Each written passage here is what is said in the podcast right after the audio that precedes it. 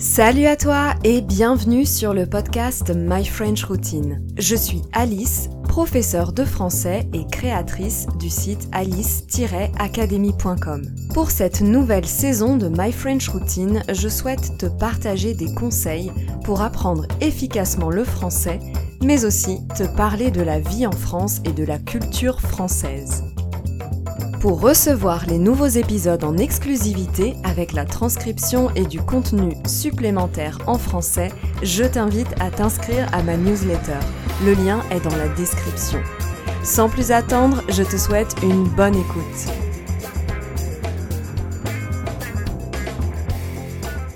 Pour apprendre une langue, comme pour la plupart des choses de la vie, il n'y a pas de règles à suivre de cases à cocher ni de recettes miracles. Ça dépend vraiment de chacun, de notre personnalité, de notre rythme, de notre agenda aussi et de notre éducation. On a tous été formatés avec le modèle scolaire. Certains vont rechercher ce même modèle académique une fois adultes et d'autres, dégoûtés par l'école, vont le fuir à tout prix. Dans cet épisode, mon but n'est pas de te convaincre que la seule et unique manière d'apprendre le français, c'est avec un prof juste parce que je suis prof moi-même. Non, je te propose plutôt une réflexion sur les avantages et les inconvénients de trois façons différentes d'apprendre, qui sont en premier lieu l'apprentissage seul avec des contenus gratuits, en deuxième l'apprentissage avec des programmes en ligne en autonomie, et en troisième, l'apprentissage plus traditionnel avec un prof. Parmi mes abonnés sur Instagram, je sais qu'il y en a beaucoup qui apprennent seuls en consultant du contenu gratuit sur Instagram et YouTube par exemple. Ce sont souvent des personnes qui ont appris le français pendant leurs études ou lors d'un Erasmus ou un échange universitaire et qui veulent garder le contact avec la langue. Ils ont suffisamment de connaissances pour ne pas sentir la nécessité de payer un cours ou un programme en ligne. Je les comprends parfaitement parce que c'est ce que je fais avec l'anglais, par exemple. J'ai appris l'anglais à l'école, au collège et au lycée. J'ai même repris des cours il y a trois ans parce que je ne me sentais pas suffisamment à l'aise pour parler, mais maintenant, je pratique seul en lisant et en regardant des séries en anglais. Apprendre seul, c'est possible. On trouve tout sur Internet. Il y a des vidéos sur YouTube, des articles de blog pour expliquer des règles de grammaire, il y a aussi des fiches de vocabulaire sur Pinterest, Instagram ou Facebook. On peut donc se poser légitimement la question pourquoi je paierais pour des cours de français alors que j'ai plein de contenus gratuits à portée de main Le problème, c'est justement qu'on trouve de tout sur Internet, du bon comme du moins bon. On trouve de tout et tout le monde peut poster, donner son opinion et s'improviser professeur de français. Et quand on ne connaît pas parfaitement la langue, ce qui est le principe d'une personne qui apprend une langue, c'est difficile de bien faire le tri entre tous ces contenus. Comme le français est une langue complexe, avec des exceptions, un langage parlé différent du langage écrit et officiel, on peut facilement trouver des informations contradictoires. Ça ne veut pas dire que ces informations sont fausses, mais tout dépend du point de vue du professeur ou créateur de contenu. Cette semaine, j'ai demandé à mes abonnés Instagram ce qui était, selon eux, la qualité numéro un d'un bon prof. Ils avaient le choix entre avoir de l'empathie, connaître parfaitement la langue et avoir une méthode. Ils ont répondu à 62% avoir une méthode. C'est très intéressant, et même si pour moi ces trois qualités sont essentielles, le fait d'avoir une méthode est justement ce qui fait la différence entre l'apprentissage en solo et l'apprentissage avec un prof.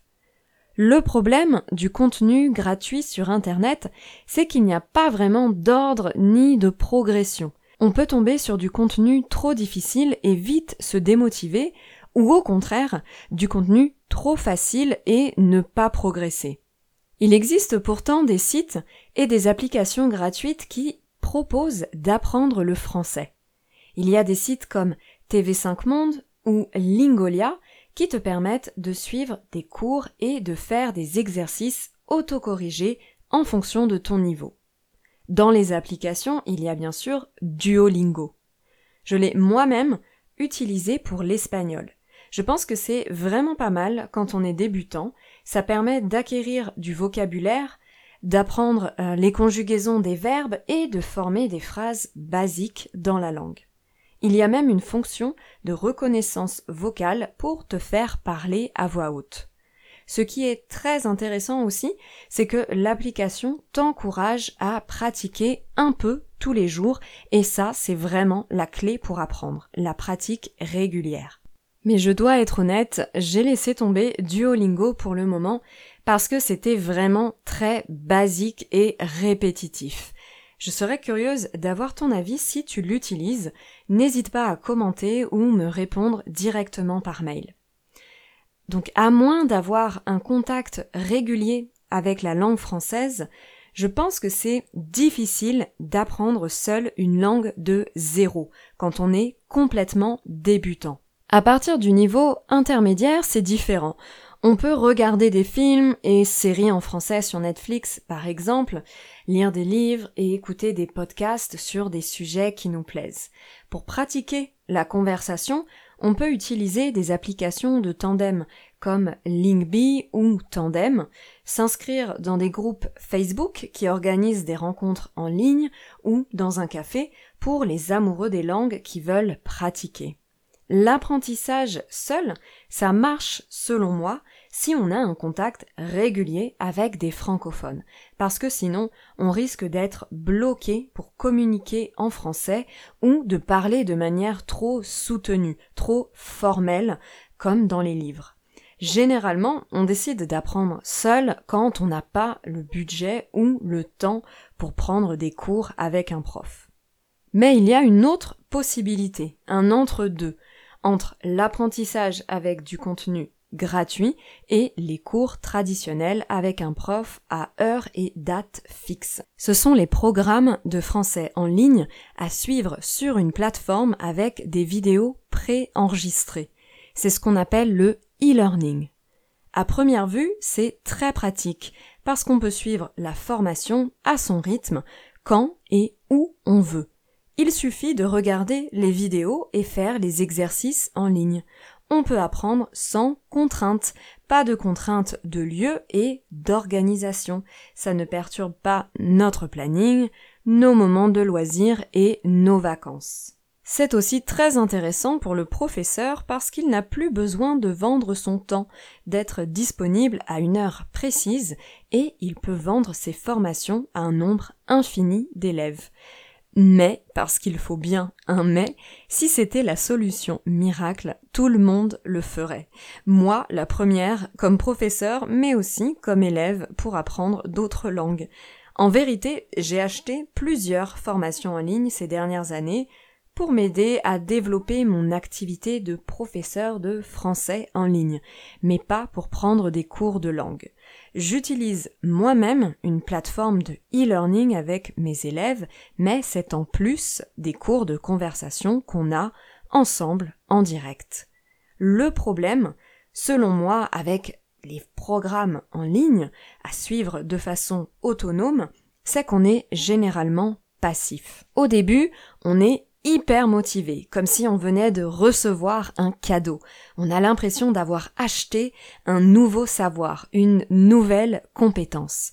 Mais comme on n'a aucune obligation, aucune personne pour nous surveiller, nous guider et nous corriger, on finit souvent par laisser tomber au milieu du parcours. Je ne dis pas que c'est la faute du professeur. Il y a souvent des exercices proposés pour nous aider à mettre en pratique la théorie. Mais nous sommes humains. Et pour apprendre une langue, ça me semble encore plus problématique parce que l'objectif final est de communiquer dans la langue. Pour parler une langue, il faut avoir l'occasion de parler, d'interagir avec d'autres personnes. Et même un programme hyper moderne avec de superbes vidéos accompagnées de la transcription, d'un dictionnaire en ligne, de fichiers PDF, ça ne vaudra jamais un bon vieux cours en groupe traditionnel sans prétention. Parce que la clé, c'est l'interaction. Nous sommes des êtres sociaux, nous apprenons une langue avant tout pour communiquer. Nous avons besoin d'être stimulés et motivés par un groupe. Parler seul une langue, ça n'a, à mon sens, aucun intérêt. Donc, pour les programmes en ligne en auto-formation ou l'apprentissage avec du contenu gratuit, je ne dis pas que ça ne marche pas. Mais pour que ce soit vraiment efficace, il faut pouvoir ensuite pratiquer avec des francophones. En fait, l'avantage du prof, c'est qu'il connaît normalement bien la langue et les règles de grammaire. Contrairement à un ami, un collègue, un partenaire de tandem linguistique, le prof pourra répondre à tes questions, à tes doutes et te corriger si nécessaire. Il pourra aussi adapter sa façon de parler en fonction de ton niveau pour que l'apprentissage soit progressif. Mais là aussi, c'est personnel. Ça dépend de ton objectif en français. Si tu n'as pas pour ambition de parler parfaitement que tu t'en fiches de faire des fautes de grammaire parce que tu veux juste être capable de communiquer, tu peux apprendre sans prof. Un autre point important qu'on ne peut pas ignorer, c'est le prix. Bien sûr, un cours avec un prof, c'est plus cher qu'une formation en ligne autonome. Si pour certains c'est justement ça qui les dissuade de prendre des cours, pour d'autres, c'est une motivation supplémentaire pour suivre le cours et ne pas annuler un cours au dernier moment. C'est un peu le principe de l'abonnement à la salle de sport. On veut rentabiliser ce qu'on a acheté. Bon, pour la salle de sport, ça ne marche pas pour tout le monde, mais justement parce qu'il n'y a personne pour te forcer à y aller. Tu n'as pas de rendez-vous régulier avec un prof. Payer pour des cours, ce n'est pas comme acheter le dernier iPhone. Ce que tu apprends est acquis, ce n'est pas limité dans le temps. C'est un investissement pour ton bien-être si tu veux pouvoir communiquer sans stress, voyager en France, et même un investissement pour gagner plus si ça te permet de trouver du travail. Face à un prof, on est généralement plus à l'aise pour parler. On ose plus facilement tester et poser des questions parce qu'on imagine que le prof est habitué, patient et compréhensif. Mais là aussi, c'est personnel.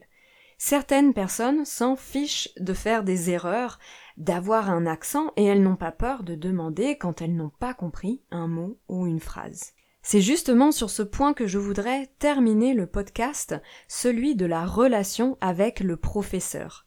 Je suis sûre que cet exemple te parlera. Est-ce qu'il y a des profs, quand tu étais à l'école, qui t'ont fait adorer une matière, l'histoire ou les maths par exemple, alors que tu pensais détester ça C'est sûrement sa personnalité et sa manière d'enseigner qui t'ont plu. C'est donc important de se sentir à l'aise avec son prof, d'avoir un bon feeling. Et c'est tout autant important pour l'élève que pour le prof. Personnellement, L'une des principales raisons pour lesquelles je suis professeure indépendante, c'est que je souhaite décider avec qui je travaille. Et il y a autant de manières d'enseigner qu'il y a de professeurs. À toi de voir celle qui te convient le mieux. Donc, mon conseil, avant de sortir ta carte bleue, c'est d'avoir un premier contact avec le professeur par téléphone ou en vidéo pour voir si tu apprécies sa personnalité. N'hésite pas à lui poser des questions sur sa méthodologie et pourquoi pas sa vision de l'enseignement ou ses passions dans la vie. Comme pour les applis de rencontre, il faut que ça matche. Voilà, j'espère que cet épisode t'a plu, qu'il a pu te faire réfléchir sur la méthode la plus adaptée à tes besoins, ton niveau et à ta personnalité. Comme je le disais au début, il n'existe pas de recette miracle. Tu peux alterner ces différentes méthodes en fonction de ton niveau, de ton budget et de ton temps disponible. Si tu n'es pas sûr qu'une méthode marche, tu peux très bien décider de tester pendant un ou deux mois pour te faire une idée. Mais la clé pour parler une langue, c'est l'interaction, que ce soit avec un prof ou pas. Merci beaucoup d'avoir écouté l'épisode jusqu'à la fin. N'hésite pas à m'écrire pour échanger sur ce sujet avec moi. Tu trouveras mes coordonnées sur le site alice-academy.com. Si tu es inscrit à ma newsletter, tu recevras chaque semaine le lien de l'épisode et de la transcription ainsi que du contenu exclusif en français. Je te souhaite une très bonne journée et te dis à la semaine prochaine.